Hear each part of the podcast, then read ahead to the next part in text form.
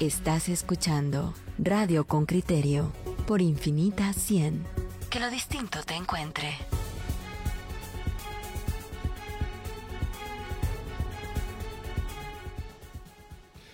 Y vamos a seguir con temas similares al que acabamos de tratar, en esta ocasión con el Bicentenario. Festejar, conmemorar u olvidar. Vamos a hablar con don Edgar Varillas, es investigador de la Escuela de Historia de la USAC y subcoordinador de la Comisión Bicentenario de la Independencia de Centroamérica por parte justamente de esta universidad. Edgar, buenos días, ¿qué tal? Eh, buenos días, muchas gracias por la invitación. Un placer. E, esta mañana debatíamos entre eh, si, si, la independencia hay que celebrarla o no. Eh, también poníamos sobre la mesa que muchas veces el hecho de la independencia en sí mismo se ha mezclado con la conquista por una parte y se ha mezclado con la falta de desarrollo después de la independencia. ¿Cómo manejamos estos tres temas desde su perspectiva? Bueno, eh, en primer lugar tendríamos que pensar que la independencia fue un proceso y no fue una fecha. Es decir, eh, tenemos que verlo en una perspectiva histórica de largo tiempo y no sencillamente concentrarnos en una fecha en donde lo que se firmó fue un acta en la ciudad de Guatemala por representantes de la ciudad de Guatemala. Y ah, mientras eh, los procesos independentistas ya se habían dado eh, desde hacía mucho tiempo, en 1811, por ejemplo, eh, movimientos muy fuertes en El Salvador, eh, luego en Tegucigalpa, en, León, en la misma Guatemala, la conjura de Belén, y todo respondiendo, eh, por un lado, a, las, a los cambios que habían estado ocurriendo en los Estados Unidos con la Revolución Americana, conocida como la independencia de Estados Unidos, con la Revolución Francesa y, por supuesto, las ideas de la Ilustración. Entonces, concentrarnos solo en el 15 de septiembre es una decisión que tomaron eh, los liberales con los historiadores oficiales eh, que eh, comenzaron también a crear esa historia y esa identidad nacional en donde las diferencias eh, eran pues ignoradas para crear la idea de una sola nacionalidad. Entonces, esto viene ocultando toda una serie de, de estructuras sociales que no hemos podido cambiar. Eh, por eso nosotros nos hemos eh, em, mm, enfocado en hablar de esto como 200 años la nación inconclusa. ¿Por qué? Porque nunca terminamos de eh, desarrollar los procesos. con la independencia, bien se pudo dar el paso que se dio en Francia, que se dio en Estados Unidos, de llegar eh, a repúblicas eh, con participación democrática, eh, con la participación de, la población como ciudadanía ejerciendo sus derechos. Y aquí no, aquí se marginó a la gran parte de la población. y las decisiones siempre fueron tomadas por, unas, por unas élites que ignoraron pero sí crearon una historia, sí crearon esa identidad eh, basada en, himnos, basadas en símbolos, basadas en una música, basadas en unas tradiciones eh, que siguiendo el romanticismo alemán eh, privilegiaban la historia. Entonces se construye una historia en donde de repente los mayas antes eran antecesores y ahora llegaron a ser nuestros antepasados. mientras a la par a los pueblos indígenas actuales se eh, les menosprecia. El racismo que en Guatemala sigue vigente, ¿no? Entonces, eh, no hemos sido capaces, tampoco la reforma liberal eh, fue una aplicación del liberalismo como se conoce en Europa, sino aquí se siguió sometiendo a la población indígena a trabajos forzados. Y la revolución del 44, otra revolución inconclusa, porque pues no terminó de desarrollar los proyectos de modernización capitalista que se proponían, ¿no? Entonces, yo creo que ahí han estado eh, nuestras fallas como, eh, como eh, país, como una sociedad que no termina de incluir a todos sus sectores, a todos sus miembros discriminados. Los Mm, afrodescendientes, los pueblos indígenas, las mujeres, etcétera. Sí. Edgar, eh, mm, básicamente la pregunta es, eh, ¿hay motivos para celebrar o, de verdad para, para, reflexionar sobre lo que queremos en el futuro? Lo, lo, que dijiste en tu, en tu respuesta prácticamente son todos los procesos que hemos vivido a partir de 1821. Si la pregunta fuera, ¿Cuáles son los logros que los guatemaltecos no podemos obviar de ese proceso de 1820-1821? ¿Cuáles anotarías tú? Y, voy, a, mm, voy a acelerar el esfuerzo.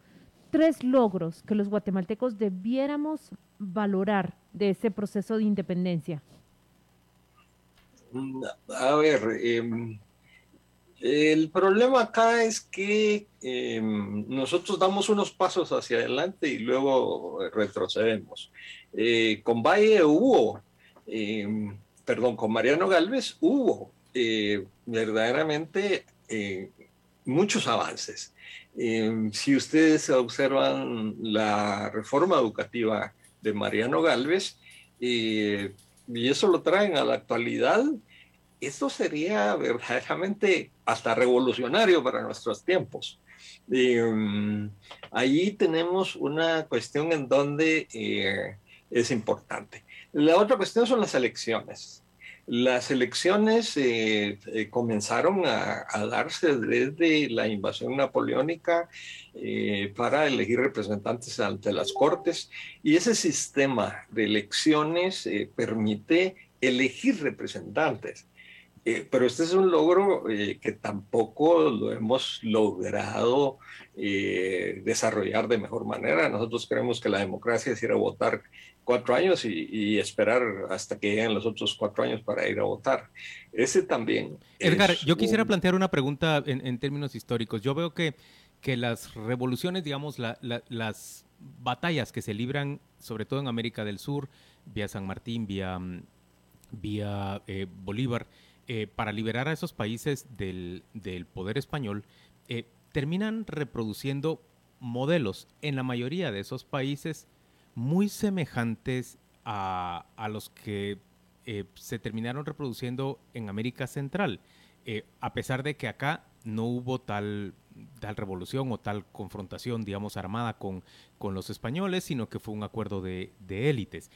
¿por qué se habría producido, por qué se había reproducido el mismo modelo, digamos, en Venezuela o en Colombia que en Guatemala, si los procesos de independencia fueron tan disímiles? Es que fueron disímiles en cuanto a que allá hubo batallas y aquí no. Eh, pero esa es la única diferencia. De ahí los líderes de los movimientos independentistas eran los criollos. Eh, pero no se piense que los criollos como también como una una agrupación homogénea, una clase social homogénea, sino entre los mismos criollos había eh, sus desavenencias. aquí pues, ah, el clan Aisinena eh, tenía sus seguidores, ellos desarrollaron un plan pacífico de independencia, se llama Plan Pacífico de Independencia, para hacer una transición entre la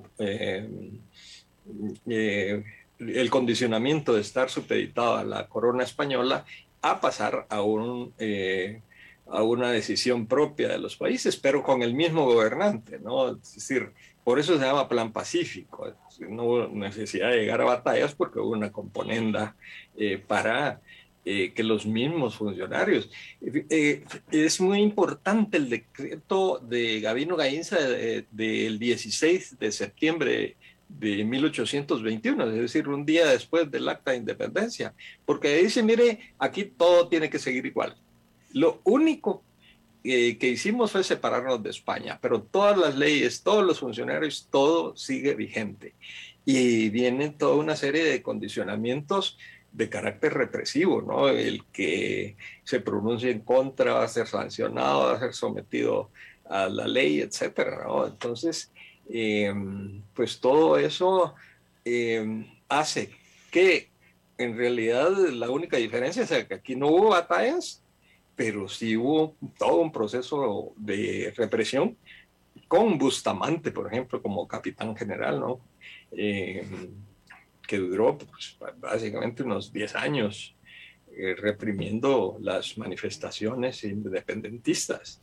Para, para quienes no, no, se ilustran de una manera tan fina como lo, lo haces tú, como historiador o, u otras personas que, que, les guste, ¿cómo, ¿cómo se ve todo este proceso? ¿Cómo, ¿Cómo crees que la ciudadanía, de una manera simplista, ve este proceso de independencia? ¿Como algo útil nos separamos de España como algo útil en la separación, pero absolutamente inútil en el desarrollo, eh, como algo frustrante después de 200 años de no, de no sentirnos plenamente identificados con un proceso de independencia y siempre vernos dependientes de algo o de alguien.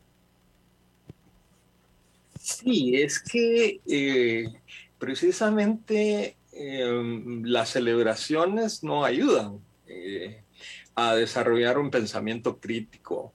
La formación de los profesores, eh, profesoras, no ayuda a desarrollar un pensamiento crítico, un, aprendizaje autónomo de los estudiantes en la escuela.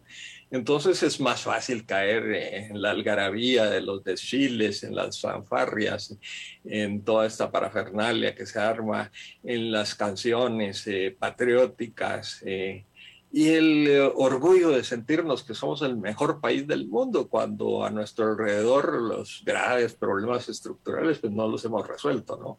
Entonces, eh, yo creo que eh, es importante eh, señalar que estas debieran ser oportunidades para que nosotros reflexionáramos eh, sobre el país que queremos. es decir, no, una, una conmemoración de este tipo debe ser crítica, una, no debemos caer sencillamente en la celebración, sino eh, tomar estas efemérides como oportunidad para plantearnos los cambios que necesitamos.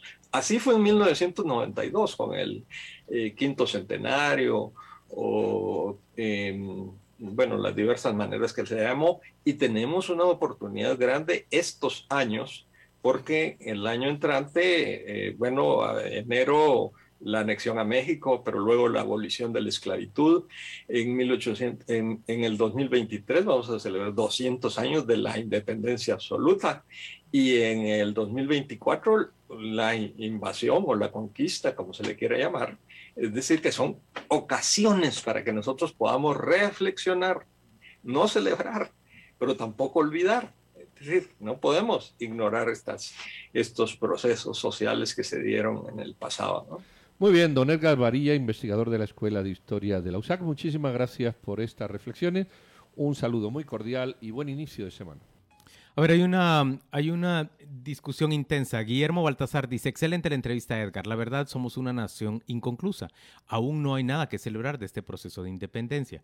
Eh, luego, Luis Sánchez Villar nos dice, les pongo dos ejemplos de México. En Monte Albán, Oaxaca, hay varias pirámides eh, pequeñas y un lindo museo. En Tulum, cerca de Cancún, llegan muchísimas personas a visitarlo, con perdón de los mexicanos, no es ni la vigésima parte de lo que es Tikal. Sin embargo, mucho más, llega mucho más por turismo. ¿Por qué en Guatemala por entrar a los museos cobran 5 quetzales al guatemalteco y al extranjero 50? Como que tienen la consigna de espantar al turismo. Es, es Luis Sánchez mm. Villar quien nos lo está diciendo. Ahora, Luis, lo cierto es que esos 50 quetzales palidecen frente a lo que a usted le cuesta un museo en cualquier otro sitio del mundo. 12 euros es barato en Madrid para entrar al museo, al museo del Prado. En realidad el Metropolitan cuesta 25 dólares eh, eh, entrar, el Louvre cuesta 25 euros también. Eh, claro, estamos hablando de grandes museos y bien desarrollados. Me interesa mucho lo que usted está diciendo porque mutatis mutandi, usted pone el, el ejemplo, por ejemplo, de Copán, Honduras. Honduras, nuestro vecino, un país muy semejante a Guatemala en, muchos sentidos, tienen un maravilloso museo de sitio en Copán. Si usted lo visita, se da cuenta que ahí realmente hay expertise en montar esa exhibición permanente que elogia sobre todo la escultura mm, la escultura maya, las grandes capacidades de, de, escultura. ¿Por qué en Guatemala carecemos siquiera de un museo de sitio bueno, en Tikal o en cualquier otro lugar del, del país o en Quiriguá, por ejemplo, eh, y, y, carecemos aún más de un gran museo de arqueología y, y etnología? Ya, la respuesta como la dio el entrevistado es que también carecemos de unos maestros, de profesores que hayan podido ir a formar en todos nosotros los guatemaltecos la apreciación por, por esas muestras o esas piezas que retratan parte de nuestra historia. Mire lo que dice Matilde Ivic aquí por la vía de Facebook. Dice, lo más irónico es que el 15 de septiembre se ha celebrado con desfiles de corte militar, cuando no hubo batallas independentistas. Y Alexis Cuellar dice, bueno, aquí nunca hubo independencia, solo hubo cambio de, estafeta, pues yo honestamente pienso en mi, en mi niñez y adolescencia y prácticamente la celebración del 15 de septiembre eran eran desfiles. ¿Recuerdan cuando piden guantes blancos, uniforme, ir a desfilar? Eh, aunque fui a colegios que no, no participaban en, estos desfiles, eh, una que otra actividad que se hacía tal vez en el patio central o algo así tenía que ver, sí, con, con algo que, que, fuera como marcha. Mira, la, mayoría de los himnos nacionales están basados en gestas heroicas que se dieron. Mira, por ejemplo, creo que el más significativo es el francés, ¿verdad? El de Allons enfants de la patrie. Aquí hay un himno nacional de nada que ocurrió. Si tú analizas el himno nacional, aquí no ocurrió. Y, y, y, y sus padres... Eh, Fue una convocatoria a eh, concurso para construir ese símbolo. Exactamente. Uh -huh. se const esa, esa Así. palabra es perfecta. Se construyó una identidad nacional inexistente. Uh -huh. Y la identidad nacional guatemalteca, creo yo, que está indefinida o no existente por muchas razones. Primero porque es una asociación artificial de identidades. Somos 23 grupos étnicos, si los queremos ver así. Es artificial. Y segundo, porque no ha habido nada que nos haya unido para construir la identidad nacional. En Estados Unidos hubo una guerra civil, en España hubo una guerra de independencia napoleónica, en Francia hubo una revolución. ¿Qué hubo aquí? Perdón por, por explicarlo así de manera contundente. No hubo nada. Entonces se construyó una identidad que la gente carece. Por eso creo yo que continuamente, de una manera, en mi opinión, machacantemente absurdo, esta ya es mi opinión, se canta un himno larguísimo hasta la saciedad permanentemente, porque hay que clavar en el cuerpo una identidad que no existe. Tú no tienes ese sentimiento de identidad comparto, natural. Comparto mucho de lo que estás diciendo, pero pienso que en Guatemala sí hubo una gesta que conducía a construir esa, esa identidad nacional que también la hubo, por ejemplo, en México con su revolución de principios de siglo en, en el siglo XX. En Guatemala se produce la, la revolución o la sonada, como vos querrás llamarla, en 1944, que empieza a construir una identidad distinta, menos falsearia, aunque también con, ciertas, eh, con, con, ciertos pecados, eh, que la que se había tratado de levantar por el movimiento Liberación liberal Nación. a principios del siglo, del siglo sí, XX, cuando convocan, a, cuando convocan a que se haga este himno, a, a establecer bien la bandera, a, a, todos los símbolos patrios. Entonces, eh, pienso que lo, el buena parte del problema de identidad, de identidad nuestro tiene que ver con muchos procesos inconclusos. Una revolución que luego es derrotada por una contrarrevolución y son, digamos, sometidos buena parte de sus, de sus esfuerzos o de sus principios. Eh, creo que ahora mismo estamos en medio de un proceso que reclama la redefinición del país. también. Eh, pero ahorita mismo, con, con, estas demandas que ustedes escuchan, probablemente solo como un, como un rumor sordo detrás, esto de construir una, una asamblea plurinacional constituyente, que, que lo que está diciendo es construyamos, definamos un país a partir de, esas, de, esta diversidad en la que, que, que, confluye en el territorio de Guatemala, creo que estamos otra vez en proceso de generar ese, ese proyecto de, de definición de una identidad que nos convoque a todos. Me temo que como cualquier otro proceso político, como habrá sido la revolución mexicana o como dice Pedro, la, la, la guerra contra los franceses en, en, España, va a haber una, una gran, digamos, ya la hay, una gran tensión. disparidad y una gran tensión y una gran polémica en torno a, esa, a, ese, a ese proyecto. Eh, pero así es como se ven ahorita las cosas. Hay una discusión en torno a construir esa... esa ah nueva nacionalidad. Yo, yo, quisiera intervenir, pero creo que tenemos que ir a un, a un corte comercial muy rápido y luego volver.